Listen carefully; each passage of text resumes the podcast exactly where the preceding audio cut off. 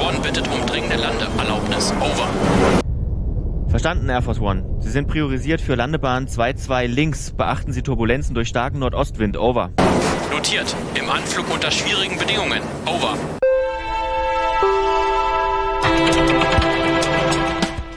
Tower, Landung erfolgreich, trotz heftiger Böen. Danke für die Unterstützung. Over. Großartige Arbeit, Air Force One. Willkommen zurück. Rollen Sie zum VIP-Gate. Over. Huch. Mensch, das, Das war krass, oder Leute? Das war heftig. Ich habe richtig gefühlt, als ob Ja. wir wirklich hier an einem äh, Flughafen sind. Ja. Äh, damit herzlich willkommen beim Filmmagazin. Euer äh, eure Air Force One für das äh, für die für die Film- und Serienbesprechung, würde ich mal sagen. Ja, äh, Transparenzhinweis, den, äh, diesen spannenden Dialog, dieses spannende Drehbuch hat ChatGPT für uns ku- kurz geschrieben ähm, und äh, einen kleinen Hinweis darin versteckt, worum es heute im, in unserem Ganz klein. Thema im Filmmagazin geht. Aber erstmal natürlich herzlich willkommen. Schön, dass ihr wieder dabei seid, egal wie ihr dabei seid, ob ihr uns hört über euren Podcatcher oder ob ihr uns zuschaut äh, via YouTube. Ihr seid alle sehr herzlich willkommen, uns zuzuhören. Und bevor wir heute mit dem Thema einsteigen, ähm, oder auch Werbung machen für schickt uns Themenvorschläge, was weiß ich, haben wir eine kleine äh, Ankündigung zu machen oder, oder eine kleine Änderungsmitteilung, obwohl so viel ändert sich ja eigentlich. Anpassungsmitteilung. Anpassungsmitteilung. Ja. Leute, die äh, das Filmmagazin schon von Anfang an, vielleicht sogar von Anfang an oder schon, schon länger hören auf jeden Fall, die wissen wir, passen unser Konzept ja immer so ein ganz kleines bisschen an.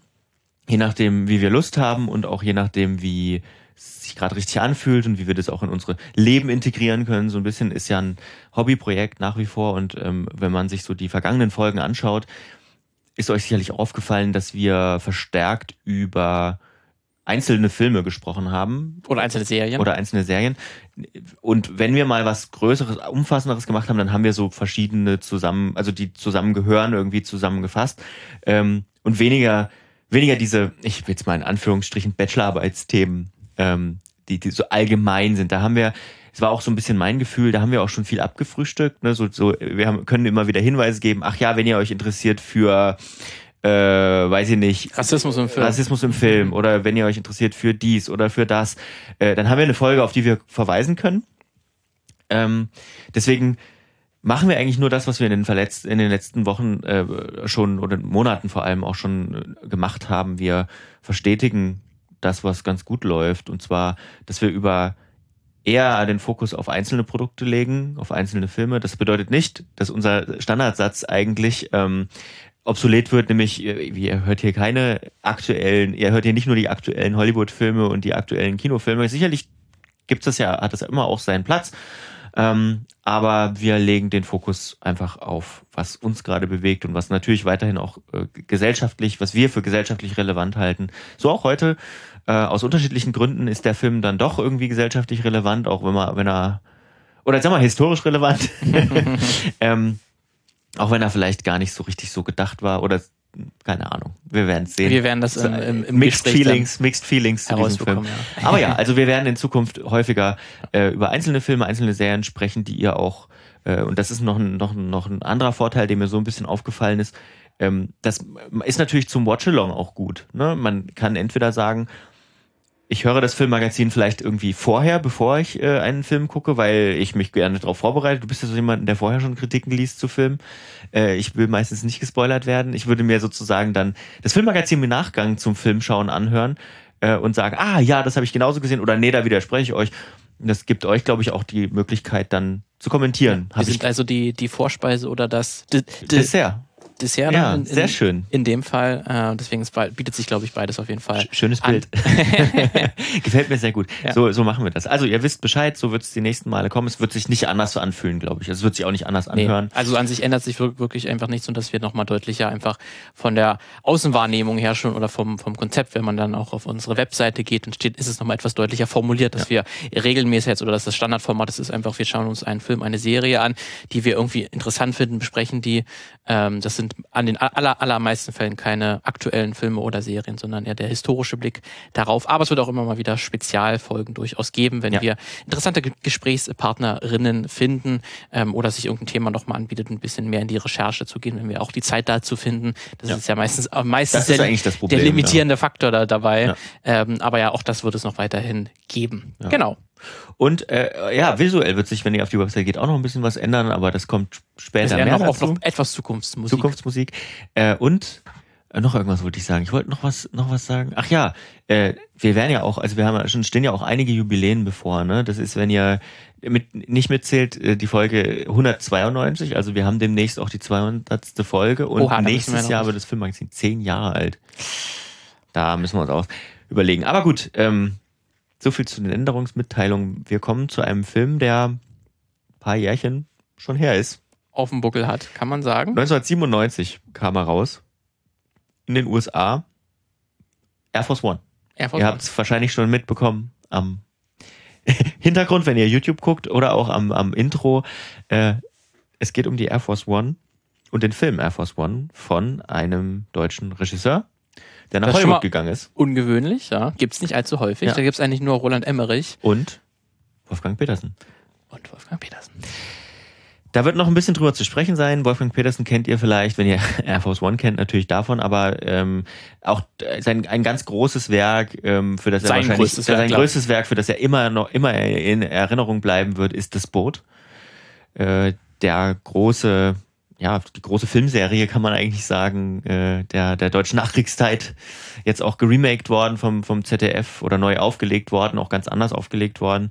Äh, ist für mich auch eine wichtige, eine wichtige Serie, weil ich die als Kind immer, äh, tatsächlich als Kind geguckt habe mit meinem Opa. Also du hast Ähm, wirklich als Serie geschaut, weil es ist ja an sich eigentlich ein Film, Kinofilm ja, ja. gewesen und dann die, die Langversion, die, die ging ja, glaube ich, irgendwie, ich weiß gar nicht, die ging ja drei Stunden, vier Stunden oder so in äh, Einzelfolgen. Äh, mit Herbert Grönemeyer in ganz jungen Jahren als Schauspieler und auch einem, äh, der heute auftauchen wird, wieder im, aber nur als Nebenrolle Jürgen Prochnow, äh, auch ein ganz großer deutscher Schauspieler, äh, der hier aber nur einen General spielt, der im Prinzip der wichtig für die Handlung ist, aber, aber, dem, mit dem nur gemacht wird, Ja. sozusagen. Der glaubt, glaube ich, auch keine Textzeile. ja, der, ja, ich glaube, das ist richtig. Oder nur eine Textzeile oder so. Ja. Deswegen, also der Arbeitstag äh, von, von, von, von ihm war wahrscheinlich sehr, sehr überschaubar. Ja. ähm, aber äh, später mehr zu, zu Wolfgang Petersen und äh, vielleicht auch noch äh, zu das Boot. Äh, vielleicht müssen wir erstmal ganz kurz darüber sprechen, worum geht's eigentlich. Also Harrison Ford, Gary Oldman, Glenn Close äh, in der in, in den in den Hauptrollen würde ich sagen. Also Glenn Close vielleicht eher Nebenrolle, aber die großen An Gegenspieler Harrison Ford als US-Präsident und als sein ja ich glaube russischer oder nee kasachischer äh, Ich glaube, nee, er ist, er ist russisch, Ja, glaube ich, russischer äh, Staatsbürger gewesen, oder Ja. aber ist halt noch in der Ja, Sowjetunion groß eigentlich im geworden. Mindset ist sowjetisch bei Ja, ihm auf jeden Fall, das kann man jeden Fall, sagen. ähm, Gary Oldman als Ivan Korshunov. Ähm, ich sehe ja Gary Oldman auch vor, ich sehe Ga- Gary Oldman generell gerne, aber auch in jungen Jahren sehr gerne. Ähm, aber worum geht's denn eigentlich? Wie, wie, Ja. wo, wo, Man in könnte welche Welt werden wir Man könnte es gestoßen? eigentlich recht kurz fassen, ähm, wenn man einfach sagt, ne, äh, 1988 erschien Stück langsam und war sozusagen, äh, hat das äh, Actionkino sehr stark danach geprägt. Nachdem war es dann üblich, dass man irgendwelche relativ normalo Helden, die jetzt nicht aussahen wie Arnold Schwarzenegger oder Sylvester Stallone muskelbepackt, sondern relativ normal sportlich aussehende Männer in den aller, allermeisten Fällen in irgendwelche Situationen zu bringen, wo sie in einem geschlossenen Raum oder in einem geschlossenen Gebäude äh, oder in einer ges geschlossenen Location irgendwie stattfinden können und dort irgendwie ähm, sich meistens dann auch Terroristen erwehren müssen. Also bei Stirb, Stirb langsam 1 ist natürlich dann ganz bekannt das äh, Con Konpeki Plaza und dann gab es ganz viele Abwandlungen von diesem Stirb langsam Prinzip, dass dann irgendwann Stirb langsam in einem Bus, das ist dann Speed gewesen. ja. Ähm, äh, Stirb langsam in einem Boot ist dann äh, ähm, Speed 2 gewesen und davon gibt's dann auch noch ganz viele andere Abwandlungen her und Air Force One ist nun mal Stirb langsam in einem Flugzeug. Ja. So könnte man es im Prinzip zusammenfassen. Ein Flugzeug wird entführt und ein einzelner Mensch muss sich dem erwehren und das ist halt hier äh, der US-Präsident, ähm, Ganz normaler Dude. als normaler Dude, muss man wirklich schon sagen, in Anführungszeichen, Ja. äh, natürlich als äh, mächtigste Person äh, des Planeten, ähm, der sich dann nicht nur auf ja, politische ähm, ähm, Auseinandersetzungen fokussieren kann, sondern hier sogar dann im Nahkampf den Terroristen aufs, auf die Neune gibt, ähm, der eben hier äh, sich den Terroristen erwehrt, die äh, dieses die Air Force One eben entführen, weil sie sich dafür einsetzen wollen oder dann letztlich ähm, die USA ähm, dazu bringen wollen, einen äh, hochrangigen äh, sowjetischen General freizulassen. Und dieser General ist halt, steht halt noch so für diese alte Sowjetrepublik äh, oder Sowjetunion. Tritt, glaube ich, auch als Diktator Genau, auf, als von, ne? von Kasachstan. Ja. Ähm, der da halt wohl, so wird uns am Anfang des Films erzählt, wohl nach dem Zusammenbruch der UdSSR wohl sozusagen eine Splittergruppe innerhalb äh, äh der des, des zerfallenen sowjetischen Reichs gebildet hat und dort versucht hat, diese altes, alte, diese alte Großreich wieder aufzubauen. Äh, der wurde dann aber letztendlich unter Hilfe der USA und Russland, die dort äh, am Anfang zu zusammenarbeiten, dann halt festgenommen und dann in ein Gefängnis gesteckt. Aber diese äh, Terroristen wollen ihn halt befreien. Ähm, und um das zu erreichen, entführen sie halt die Air Force One und damit halt auch die ähm, ja, Mitglieder da auf diesem auf der Air Force One, also hochrangige politische Führungsriege, aber natürlich auch ja, äh, Pressemitglieder, als halt auch die Familie des US-Präsidenten, als auch den US-Präsidenten selbst. Und genau. so letztlich letztendlich das dann zusammenfassen der Film Let's geht, geht dann darum, als Action-Thriller ähm, schaffen es die äh, Terroristen, äh, was sie, das, das zu erreichen, was sie haben wollen, oder schafft es der US-Präsident, sie dann von seinem Flugzeug zu verjagen. Er ist ja auch, äh, wird kurz erwähnt, Vietnam-Veteran, deswegen ist er nicht ja. ganz unbewandert, was die Kampfkünste und Waffenumgang angeht. Das passt natürlich. Also er hat perfekt. auch die Medal of, of Honor, wird uns auch äh, gesagt, der im Vietnamkrieg, glaube ich, dann auch Pilot war. Mhm. Deswegen er kann auch dann natürlich das Flugzeug auch selber steuern, mehr oder weniger. Er muss unter, also er wird schon angeleitet, aber ja. er kann natürlich diese 747, was ja, ein total einfaches Flugzeug ist. Er liest auch kurzzeitig so ein Handbuch darüber, ja, so ein klar. zehnseitiges Ding und das, wie schwer kann sowas eigentlich sein? Ähm, er kann das, also er ist äh, ein bisschen dann von der Stück langsam Formel ein bisschen geändert. Er ist nicht nur ein normal sportlicher Typ einfach, der so in eine Situation hineingerät, er ist schon quasi ein Superheld. Wobei John alles. McClane in, in Stück langsam ist ja auch Ex-Polizist oder Polizist. Polizist, so. aber ja. halt eigentlich nur Streifenpolizist. Deswegen, da ist es noch halbwegs realistisch gehalten. Hier ist schon der US-Präsident, der ist schon ein Alleskönner, muss ja. man sagen. Ja. ja. Äh, und das Ganze schaut sich genauso, wie man sich vorstellt, wie, wie Stirb langsam acht oder so. Und ich fand trotzdem die politische Dimension, die da mitschwingt, ähm, ganz interessant auf mehreren Ebenen. Einmal natürlich auf der historischen, das ist ein Film von 97. Das heißt, der Kalte Krieg ist eigentlich vorbei, aber in dem Film halt auch nicht. Ja. Also es geht im Prinzip immer noch äh, darum, also mein erster Gedanke war so, wie lange hat Hollywood eigentlich gebraucht, diese kalten Kriegsthemen dann mal, ja. mal, mal sein zu lassen? Ich glaube, das ist, deswegen ist es aus heutiger Perspektive sehr interessant, sich diese 90er-Jahre-Filme anzuschauen, weil halt so äh, in den halt 50er, 60er, 70er, 80er Jahren hat Hollywood sehr davon profitiert, von diesem Kalten Krieg, in dem Sinne, dass sie immer eine, eine Handlung hatten, auf die sie zurückgreifen konnten, weil man konnte mit dieser Kalter Kriegsthematik äh, meistens dann sowjetische oder beziehungsweise russische äh, äh, Figuren waren dann meistens die Bösewichte oder haben irgendwas geplant und damit ließen sich ganz, ganz viele Filme drehen. Ähm, und das hat, war auch meistens sehr erfolgreich ähm, und hat natürlich sofort so einen Konflikt erzeugt, weil man Filme leben von Konflikten. Mhm. Ähm, und der Kalte Krieg ist nun mal, war ein sehr, sehr großer Konflikt und das war natürlich eine hervorragende äh, Handlungs, äh, eine hervorragender Handlungsausgangspunkt, kann man sagen. Und was macht man jetzt in den 90er Jahren, wo dieser Kalte Krieg eigentlich vorbei ist? Die USA, der Westen, ähm, die, der westliche Liber Liberalismus hat gewonnen. Wie erzählt man jetzt noch Geschichten? Was macht man damit? Und ne, die ersten Ideen, die man halt dann auch in Air Force One auf jeden Fall sieht, ist man so, so Nachgänge oder Wiedergänge vom, vom mhm. Kalten Krieg. Die sind dann halt letztendlich die neuen Konfliktherde. Ähm, die hat man es ja auch so, dass man da letztlich ja einen sowjetischen äh, Romantiker hat, der mhm. da das nicht akzeptiert, dass die Sowjetunion untergegangen ist. Es gibt dann auch eine Szene, wo Gary Oldman sozusagen seine ähm, äh, Beweggründe nochmal erklärt, warum er das, das tut, ist nämlich, ne, der, der Westen hat quasi die Sowjetunion zu Fall gebracht. Ähm, jetzt laufen Kap Kapitalisten quasi in Russland und den anderen so Sowjet, ehemaligen Sowjetrepubliken rum und nehmen dieses Land aus. Und er will wieder das große sowjetische Reich wieder haben. Ähm, das ist jetzt letztendlich der Ausgangspunkt dafür. Und das ist natürlich dann wieder dieser alte Konflikt, mhm. der da wieder wiederkehrt. Was ich total auch jetzt aus aktueller Perspektive noch interessant fand, war das, was da mitschwimmt, dieses, dieses Selbstverständnis, das dem, das beim US-Präsidenten in dem Fall mit, mitschwingt, nämlich ähm, dass die USA die Übermacht über die Moral hat. Also das, was das, was der Westen, die USA tut und die, diese, dieser Liberalismus ist sozusagen das, das Perfekte und das müssen wir, das haben wir jetzt sozusagen für die Leute dort erkämpft und jetzt müssen wir das auch bewahren und, und wer soll da darauf aufpassen, wenn nicht wir? Das rechtfertigt dann auch, dass wir in Kasachstan jemanden entführen. Das Recht, äh, das rechtfertigt, dass wir ähm, auf der ganzen Welt quasi mit unseren Flugzeugen unterwegs sind. Äh, und das rechtfertigt auch eigentlich alles, was in diesem Film ja. passiert. Und ähm, das rechtfertigt sogar im Prinzip über Leichen zu gehen. Das hat auch Grenzen im Film, aber es wird auch verhandelt. Ne? Das ist sozusagen, er lässt ja äh, sozusagen die Pressechefin, gibt dann so eine Szene, ähm, der seine Pressechefin lässt er im Prinzip dann sterben, ähm, indem er sich nicht zu erkennen gibt. In dem Fall denk, denken die Terroristen sozusagen noch, oh, da ist noch jemand vom Secret Service im Flugzeug, wissen noch nicht, dass es der Präsident ist und sei, und und und äh, richten sie sozusagen hin live über die die Sprechanlage im Flugzeug und er lässt es passieren so ne und dann da sieht man dann auch so da gibt es durchaus unterschiedliche Meinungen ne sein Berater glaube ich der sagt ähm, was für ein kalter Hund ist das denn? Das darf ja wohl nicht wahr sein. Und äh, jemand anders da sagt, nee, nee, das ist genau richtig, weil, wir, weil wenn wir jetzt einknicken, dann nehmen sie uns alles. Ja. So? Und äh, wir dürfen jetzt nicht den taktischen Vorteil verlieren, ja. wenn er sich zu erkennen gegeben hätte. Ja. Und ich glaube hier der große Ausgangspunkt oder was letztendlich im Kern dieses Films verhandelt wird, wird relativ, glaube ich, auch, auch am Anfang deutlich.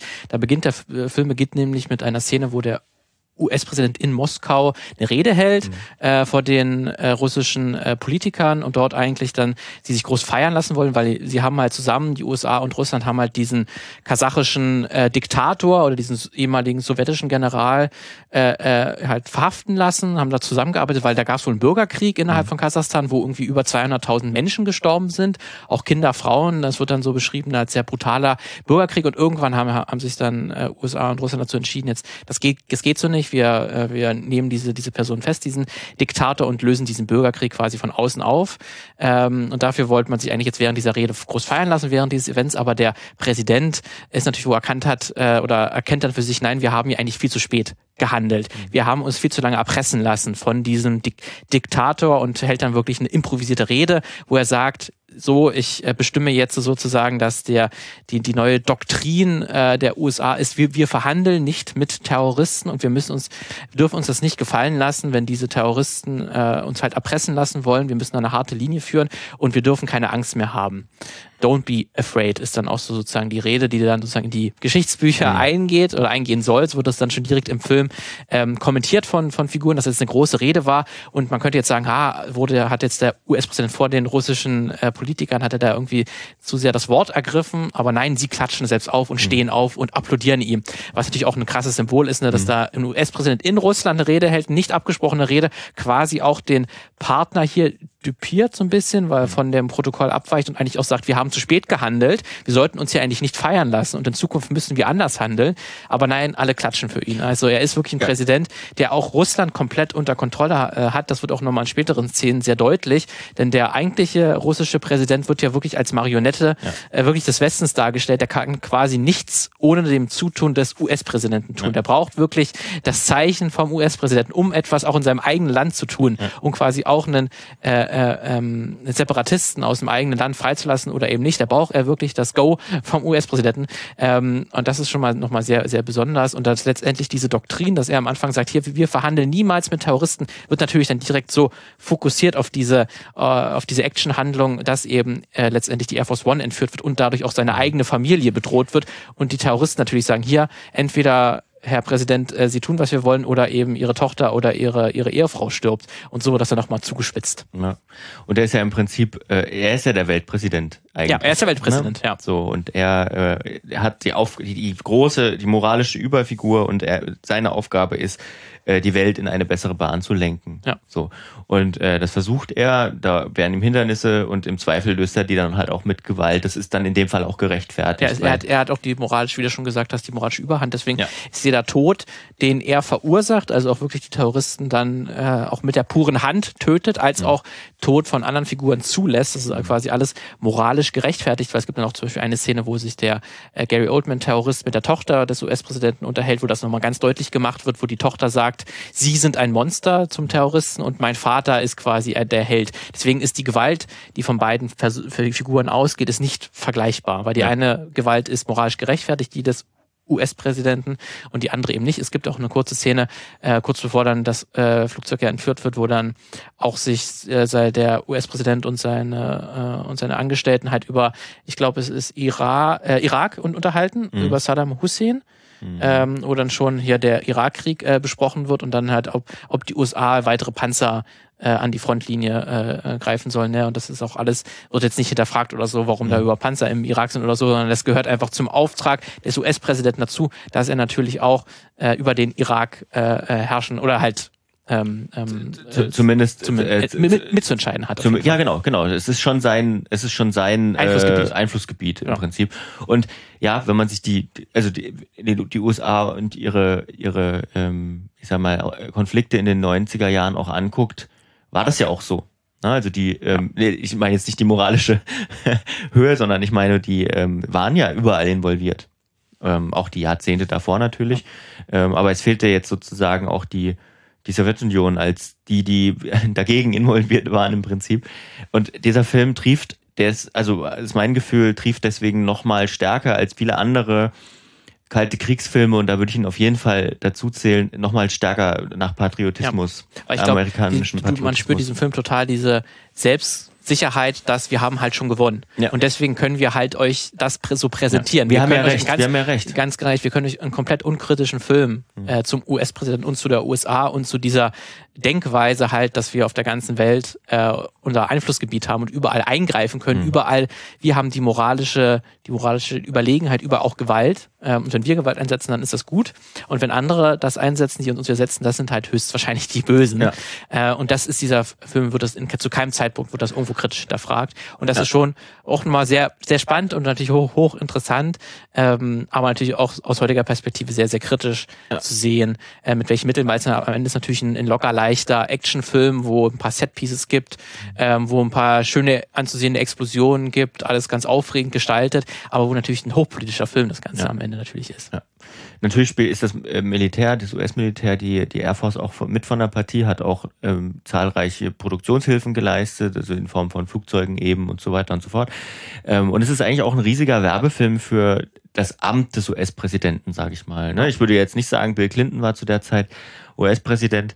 Äh, ich, ich, ich würde jetzt nicht sagen, es ist Werbung für Bill Clinton, weil ich glaube, diese moralische Höhe, die hat er nie nee, auch in der öffentlichen Wahrnehmung ja, gehabt. Er wird ja auch zu keinem, also so glaubt gerade zu dem Zeitpunkt 97 hat ja Bill Clinton auch schon ein paar, sein, sein, sein Ruf hat er auch schon ein, ein paar, Kratzer, ein paar Kratzer, ja, einen Kratzer abbekommen jeden, gehabt. Auf jeden Fall. Und er ist natürlich äh, äh, Marshall, wie es glaube ich sein Vorname war, äh, ich hab's nicht James, James Marshall, ja. so heißt er als hier. Der ist natürlich, der wird auch als absolut persönlich, als absolut integre Persönlichkeit äh, gezeigt, ja. die zu keinem Zeitpunkt, die sich eigentlich dann das neben, neben dem Job eigentlich nur noch für Football interessiert und das ist quasi, und die Familie, und das ist ja. quasi das Einzige. Also Familie, ja. also Land, Familie, Football. Das ja. ist sozusagen. Das ist sozusagen genau, das ist so ein bisschen die Abstufung. Das, das stimmt. Die Abstufung, ja. Land, Familie, Football. Ähm, und das ist schon, schon krass, diese Überhöhung. Und ich finde auch gerade auch in einer Szene, muss ich sagen, da ist noch eine, eine These von mir, da bin ich nicht hundertprozentig davon auch schon überzeugt, aber ich würde dem Film fast auch sagen, dass er undemokratisch ist in einigen Aspekten, weil es gibt dann eine Szene später, wo dann letztendlich sozusagen der emotionale Höhepunkt des Films ist dann letztendlich, wo dann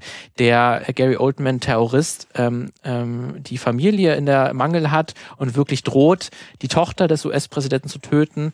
Ähm, entweder das passiert oder halt dieser äh, kasachische äh, Dik Diktator wird freigelassen mhm. und letztlich unter großem Druck ähm, gibt dann irgendwann der US-Präsident doch klein bei, lässt er sich doch zu Verhandlungen, lässt sich erpressen. Mhm. Ähm, und dann ist natürlich die Frage, passiert das? Und äh, vor allen Dingen ist dann natürlich, weil es gibt natürlich noch neben dem US-Präsidenten noch andere Regierungsmitglieder, die da auch im Fünkchen mitzureden haben. Mhm.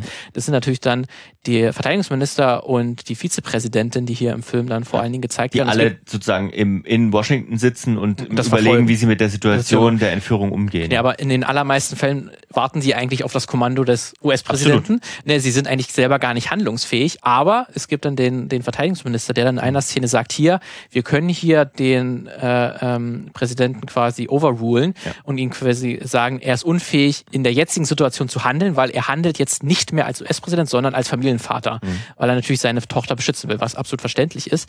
Äh, und es fehlt quasi nur noch die Unterschrift der Vizepräsidentin und dann wäre der US-Präsident quasi seines Amtes enthoben mhm. für diesen Zeitpunkt. Also da wird irgendwie die, die 25. der 25. Verfassungszusatz, der das eben zulässt, wenn sich der US-Präsident nicht in einer handlungsfähigen Position befindet, wo man argumentieren könnte, ja, er befindet sich nicht in einer Handlungsposition und er sollte jetzt nicht mehr entscheiden dürfen. Mhm. Aber das wird dann wirklich so, ähm, äh, die Vizepräsidentin entscheidet, nein, ich mache das nicht, ähm, weil der US-Präsident ist halt, der US-Präsident ist weiterhin der Good Guy mhm. und wir dürfen das nicht zulassen. Und das wird dann auch so im Film geframed, habe ich das Gefühl. Das wäre auch die böse Entscheidung gewesen, wenn sie das getan hätte. Ja.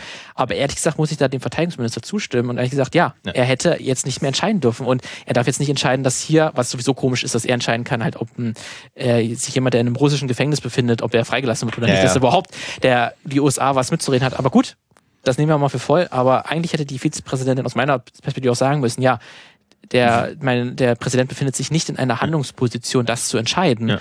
Ähm, und nee, eben weil er hier diese Heldenfigur so überhöht wird, dass er eigentlich die sämtliche Macht unter ihm vereint und er auch das moralische Fahrwasser jederzeit hat, darf er das entscheiden. Ja. Äh, und da muss ich sagen, finde ich das eine sehr undemokratische Entscheidung, ja. weil natürlich hätten hier die, die Mechanismen der Gewaltenteilung greifen müssen und sagen müssen, nein, jetzt gibt es eben andere Personen und zusammen, also es mehrere Kongressmitglieder haben das, haben ihre Unterschrift da, darunter schon gegeben, dass es eben so sein könnte. Es fehlt eben wirklich noch diese eine Unterschrift. Ähm, wie, ob das wirklich auch so das Prozedere so wäre, ist auch nochmal dahingestellt. Mhm. Ähm, ist natürlich auch nochmal schön auf einen Handlungshöhepunkt äh, zugespitzt. Aber da muss ich sagen, finde ich das irgendwie eine sehr undemokratische ja. Aussage des. Weil es auch geframed wird wie ein Putsch. Ja, also genau. Also Prinzip, ja, es wird genau. dargestellt, als wäre das ein Putsch. Dabei ist es eigentlich eine vernünftige Entscheidung zu sagen, ja. Allein schon, weil der in diesem Flugzeug als Geisel gehalten wird ja. im Prinzip. Ist er vielleicht nicht mehr. Ist er vielleicht nicht mehr entscheidungsfähig für die ganze Welt zu urteilen. Ja, aber nein, er ist es trotzdem noch. Und das ja. finde ich schon, schon krass. Das ist sicherlich damals nicht so intendiert gewesen, aber letztendlich ist das, glaube ich, wirklich eine Grundaussage, die sich, mhm. oder eine grundideologische Aussage, die sich da im Film verbirgt, die ich aus heutiger Sicht super, super kritisch äh, finde. Mhm. Ähm, ja, und was ich natürlich auch interessant ist, wenn man, wenn man das aus heutiger Perspektive sich anschaut, dann ist natürlich dieser Ivan äh, Kurshunov, also die Gary Oldman-Figur, ist irgendwie dann auch, auch Putin, so ein bisschen. Also die Ideologie, also muss sagen, Putin ist natürlich kein, äh, der sehr nostalgisch auf den Kommunismus schaut, aber er guckt natürlich sehr nostalgisch auf das äh, sowjetische Großreich zurück ja. und möchte zurückhaben und das möchte natürlich auch Kurschunov zurückhaben. Ähm, und da frage ich mich, also da ich habe zumindest in ein, zwei Aussagen habe ich das Gefühl gehabt hier, eigentlich hat da Hollywood auch schon Putin vorausgesagt mit dieser Rolle. Ich meine, das ist es auch nicht, also es war irgendwie auch offensichtlich, dass es natürlich, wenn so ein Großreich untergeht, dass es dann äh, Personen da hervorkommen, die dem hinterher trauern und das wiederhaben wollen, auch mit Gewalt wiederhaben wollen. Ähm, aber trotzdem nochmal so interessant, dass hier viele Aussagen, die hier Gary Oldman äh, sagt, eigentlich auch so Putin sagen könnte. Ja, ich hatte den Eindruck auch, ähm, ich hatte den Eindruck, dass die äh, tatsächlich ist ja Putin erst später an die ja. äh, an die Macht gekommen. Also ähm, haben wir Jel Boris Jelzin, Jelzin und der ähm, und der der dieses Abziehbild eines russischen Präsidenten, das wirkt auch so wie äh, Jelzin zumindest immer dargestellt wird in der Öffentlichkeit, so ein bisschen als immer sehr angetrunkener Ja-Sager. Ja, Treudover quasi, der ja. selbst eigentlich keine Macht hat, sondern sich das dik diktieren lässt. Ja, ähm, und äh, also die haben sich da schon Vorbilder genommen, glaube ich. Also Putin ist, glaube ich, kein Vorbild genommen, weil der ist ja dann erst zwei Jahre später Präsident ja. geworden. Aber ähm, ja, ich muss, ich kann dir da nur zustimmen. Also ich finde den äußerst problematisch den Film und das sollte man auf jeden Fall, ähm, das sollte man auf jeden Fall im Hinterkopf haben, diesen, diese, dass der wirklich patriotisch. Deswegen, also er ist ja trotzdem unterhaltsam, ne? Das ist es. Er ist ein Actionfilm. Ja. Und das, das ist ja die cleverste Art des, ja. der Propaganda, muss man wirklich sagen. So, wir hatten ja vor ein paar äh, Folgen halt auch diese russische, äh, russische Serie über äh, den Djatlov Djatlov Passunfall, ähm, wo wir, selber das gar nicht so krass äh, patriotisch oder pro propagandistisch gesehen haben, aber dann nochmal mit einem Expertengespräch, das mal deutlich war. Und ja. ähnliche Art und Weise clever versteckt es eben auch Air Force One, muss man sagen. Genau. Es ist natürlich aus, weil wir natürlich die westlichen Filme und die, gerade diese amerikanischen patriotistischen Filme mehr ja. gewohnt sind, erkennen wir das, glaube ich, auch besser als solche russischen ja. äh, Propagandamittel und Zwecke. Und wir haben ja jetzt hier 27 Jahre, glaube ich, wenn ich richtig gerechnet habe. Im, Im Nachgang lässt es sich darüber natürlich leicht urteilen.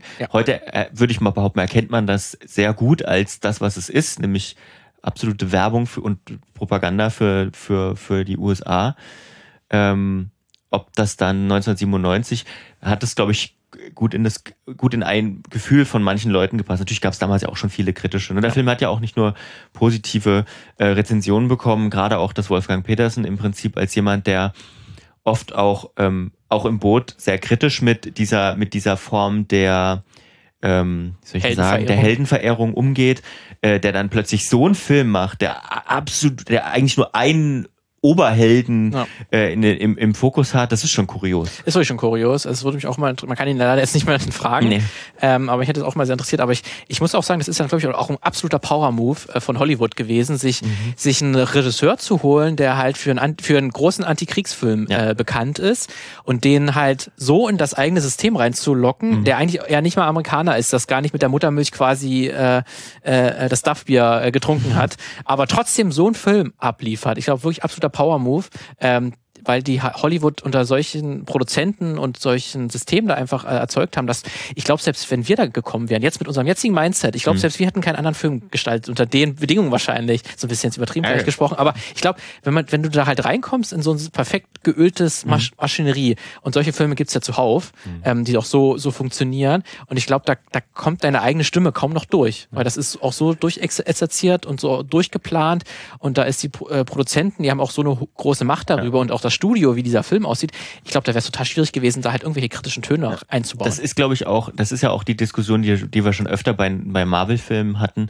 Ähm, die Frage, wenn die sich einen, einen Regisseur oder eine Regisseurin einkaufen, die bekannt ist für einen bestimmten Stil, dann ist das quasi ein nettes Gimmick, das ist die Kirsche obendrauf, dann sieht es an manchen Stellen mal ein bisschen so aus, aber man, also zumindest mein Gefühl, äh, wirklich was an dem Film ändern kannst du nicht. Ja. So, die Macht hast du als Regisseurin, Ja. als Regisseur, Und das ist, glaube ich, dann auch so ein, so ein Beispiel. Äh, dafür muss man ja auch sagen, dass Wolfgang Petersen zu diesem Zeitpunkt auch schon et- etablierter Mann in Hollywood war. Mhm. Der hat, das war ja nicht sein erster US-amerikanischer Film. Ne, er hatte den allerersten, also tatsächlich, das war tatsächlich äh, Enemy Mine. Das ist so ein Science-Fiction-Film mit Dennis Quaid, noch aus den äh, äh, 80er Jahren und hat dann irgendwann Tod im Spiegel und In the Line of Fire. Und den bekanntesten, glaube ich, von ihnen ist Outbreak, denn auch gerade mal durch die Pandemie, also das ist mit Dustin Hoffman so ein Film auch über eine Pandemie, ist, glaube ich, der bekannteste Film von Wolfgang Petersen ähm, jetzt in seiner USA-Phase, äh, würde ich sagen. Äh, neben halt die unendliche Geschichte und äh, das Boot auf jeden Fall. Ähm, aber der hatte da schon richtiges Standing gehabt und war quasi schon assimiliert, muss man wahrscheinlich sagen. Und dem wäre das wahrscheinlich, ist wahrscheinlich ihm gar nicht mehr zu diesem Zeitpunkt aufgefallen. Und er war vielleicht selber erfolgstrunken, könnte, äh, sozusagen, oder siegestrunken davon vielleicht. Ähm, und ich weiß auch gar nicht, er kommt ja auch aus, aus dem Westen. Ähm, er ist vielleicht dann auch eher USA-freundlich vielleicht auch aufgewachsen, ähm, dass er dann auch mit, wenn er, als er diese Chance bekommen hat, das war wahrscheinlich auch für ihn ein toller Moment, dann letztendlich, wenn er jahrelang deutsche Filme gemacht hat und dann schaffst du es jetzt mit so einem großen Film wie das Boot, international auch entsprechend Erfolg zu haben und dann nach Hollywood zu kommen, dass du da dann auch begeistert bist von diesem Land, kann ich dann auch irgendwo nachvollziehen. Auch wenn es natürlich am Ende trotzdem ein sehr kritischer Film äh, rausgekommen ist. Oder Ja. halt, in dem man jetzt kri- kritisieren muss. Würde mich mal wirklich interessieren. Also ein Interview darüber wäre, wäre sehr spannend, aber Ja. das ist alles, alles im Bereich der Spekulation. Ähm, ich würde, also ein, eine Side Note, die ich noch gefunden habe, vielleicht, ist, dass, ähm, dass Donald Trump ähm, ja nicht nur versucht hat, sondern er wollte die Musik sozusagen, äh, das musikalische Hauptthema des Filmes und dann da hat man wieder dieses patriotische äh, Triefende bei mehreren Wahlkampfauftritten 2016 ähm, verwenden oder er hat es verwendet. Äh, die Produzentin ähm, Gail Katz hat versucht, die Nutzung zu untersagen, das blieb aber äh, fruchtlos, also das ist passiert, ähm, was auch, glaube ich, diesem nochmal dieser Einordnung als wirklich Patriotismus triefenden Film auch musikalisch nochmal Ja. äh, nochmal Musik von Jerry Goldsmith übrigens ähm, nochmal ja Nachdruck verleiht, glaube ich. Ja, auf jeden Fall. Ähm, ich habe noch was, was ich loswerden wollte. Äh, ich habe äh, als äh, ich konnte schlecht mit dem mit dem, was über die Air Force One erzählt wurde in dem Film und welches Bild da vermittelt wurde, leben.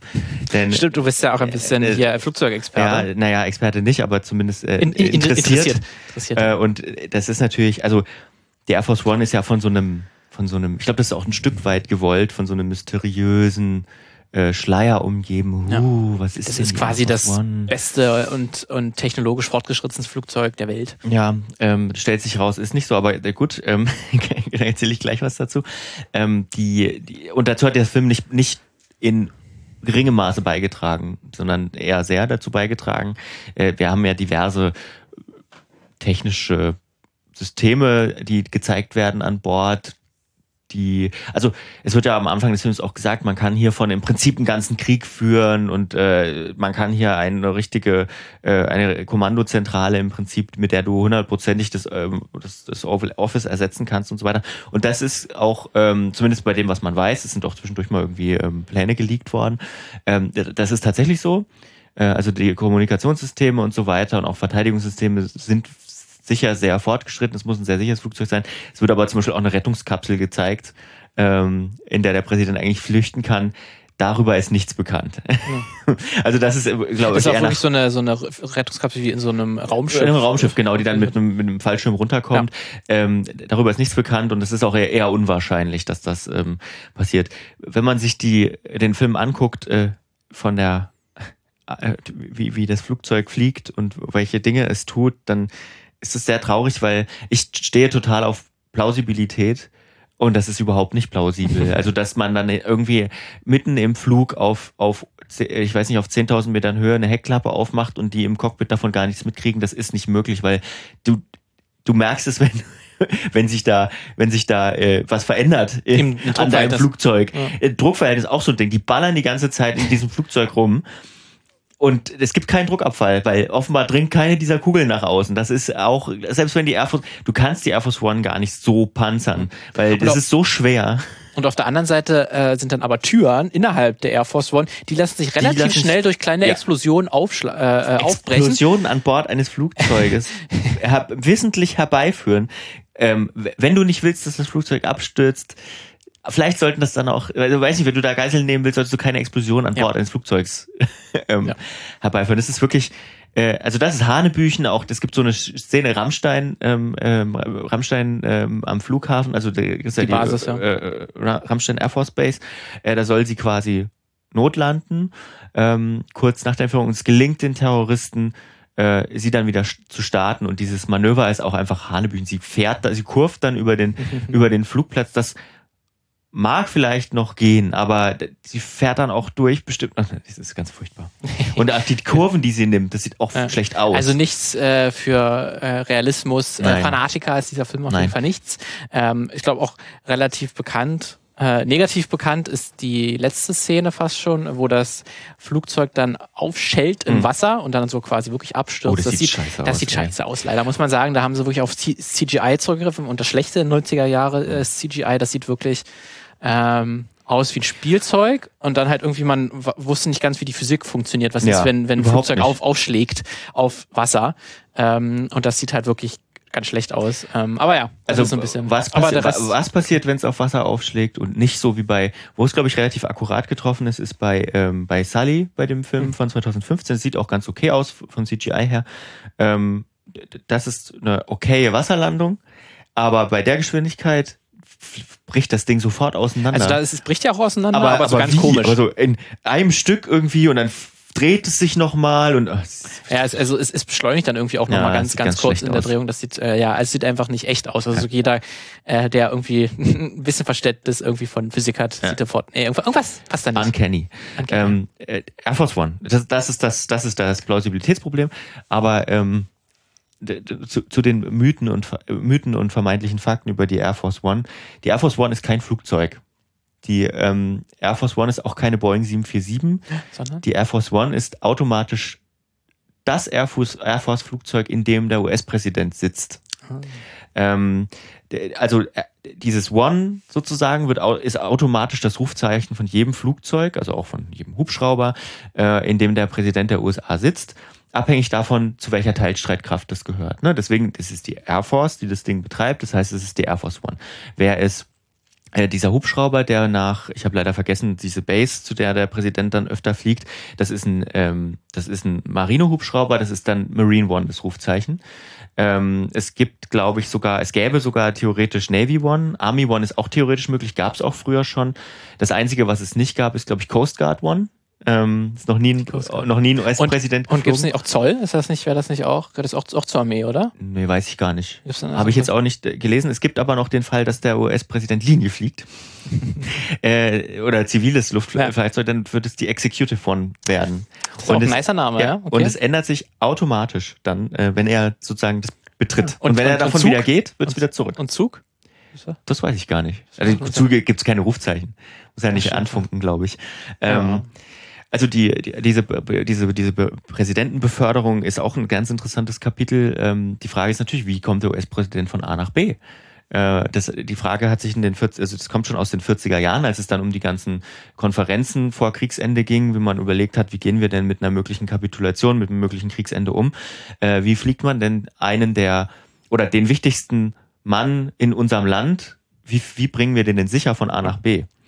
Und äh, das ist eine große Frage, die dann immer, also es gab dann verschiedene Flugzeugtypen und eben jetzt heute und auch damals schon äh, sind es eben zwei Boeing, es sind zwei, ähm, Boeing 747-200, das ist eine relativ junge, also eine frühe Version der, der Boeing 747. Ihr kennt die, wenn ihr mal die Flugzeuge seht, die kann man eigentlich nicht verfehlen. Das ist dieser gro große Jumbojet mit diesem Huckel.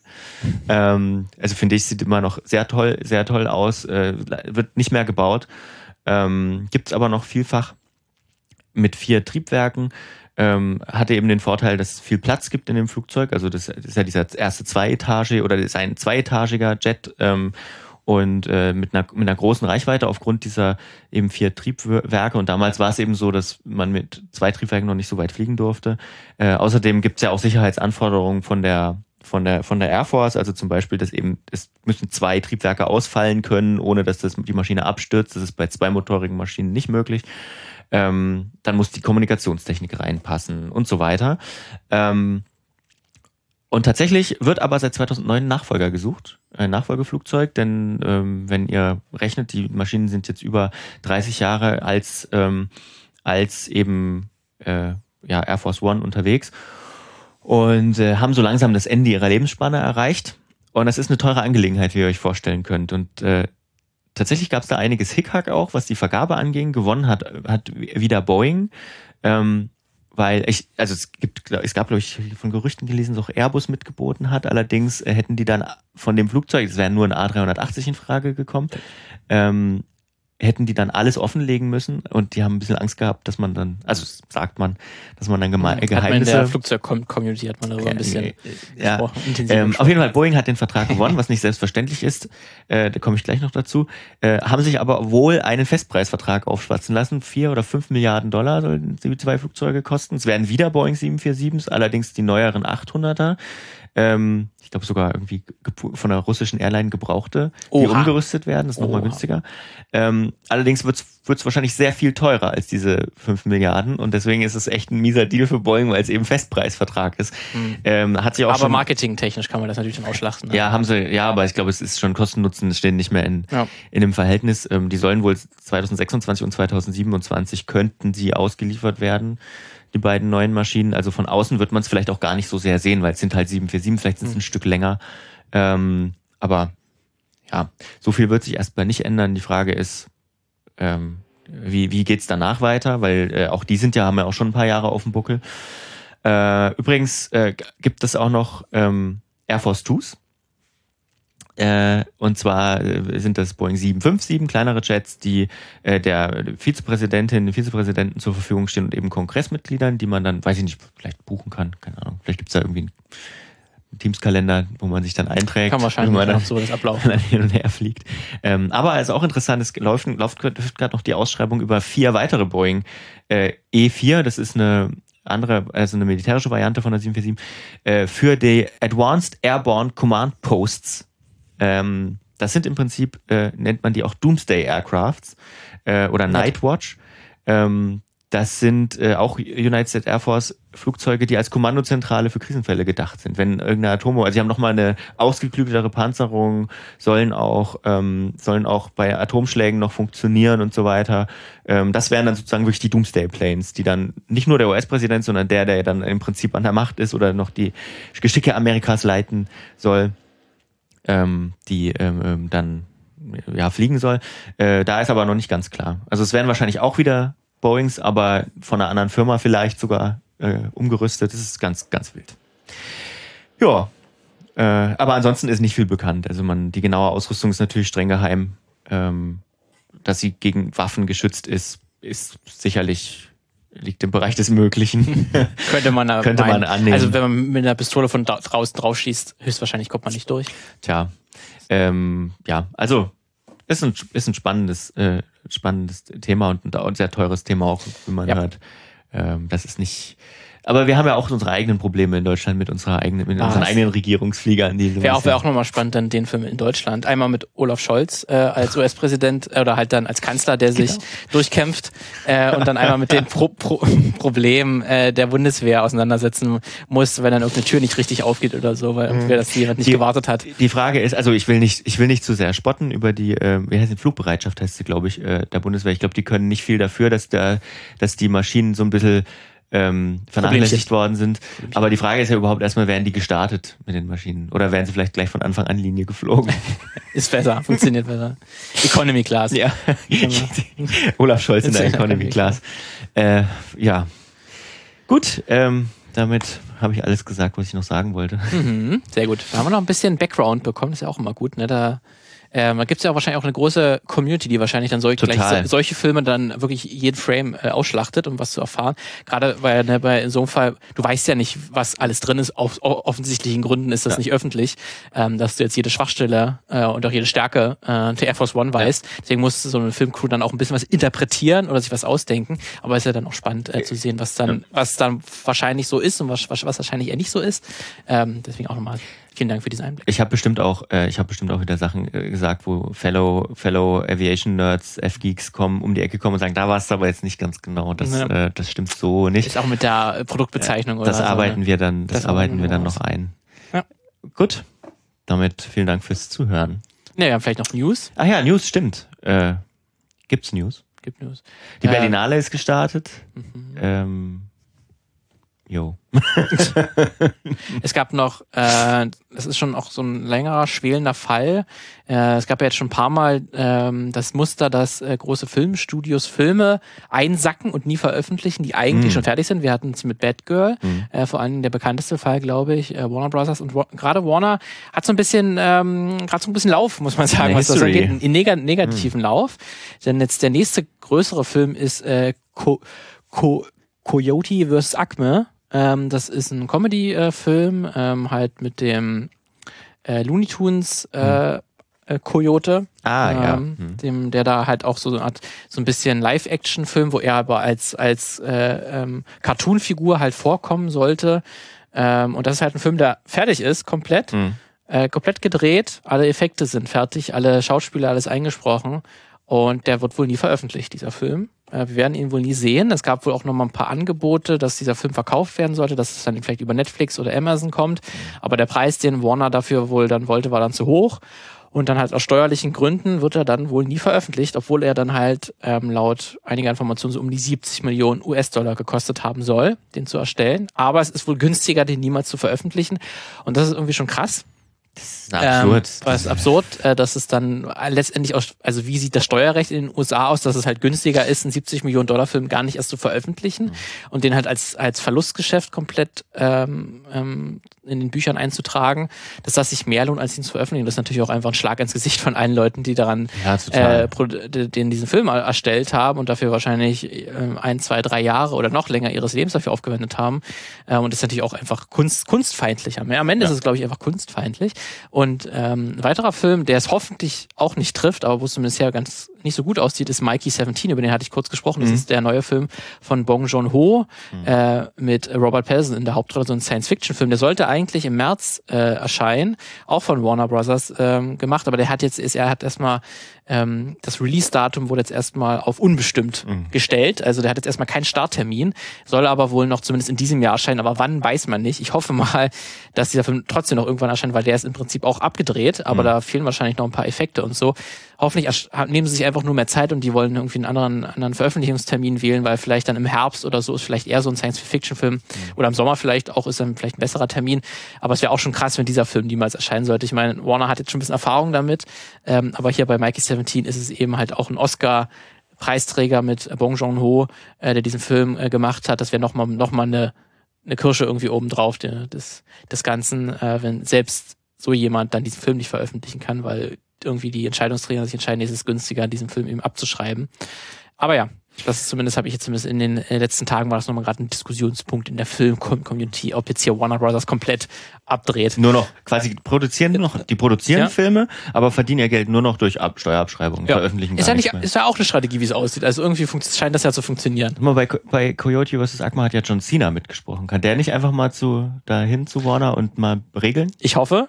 Er hatte eigentlich ein großes Standing, aber Mhm. ich glaube, da ist selbst schon Jo- John Cena hat da zu wenig Macht und Geld. Ja, aber Muskeln vielleicht auch. Aber er hat Muskeln. Und mehr Muskeln, glaube ich, als äh, Saflov heißt, glaube ich, der Warner-Chef. Ähm, da, ich glaube, die wurden im Zweikampf wurde John, John Cena tatsächlich gewinnen, ja. Genau, einfach mal Wrestling oder halt Arm drücken oder so und wer gewinnt, darf dann Filme veröffentlichen. Genau.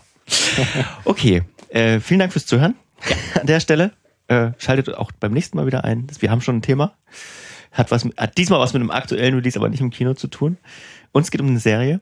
Vielleicht Oh. hören es einige schon Leuten. Es kommt nämlich was Großes auf uns zu. Hoffentlich. Also- Hoffentlich auch was Gutes. Ja, hoffentlich auch was Gutes, aber groß auf jeden Fall. Es werden viele sehen. Ähm, aber die Zeichen sind eher, dass es nicht so gut wird, glaube ich. Ich glaube, ich habe eine ganz große Befürchtung, dass es Bitte nicht so gut wird. Nächste Woche hört ihr mehr. Bis dahin. ciao. ciao.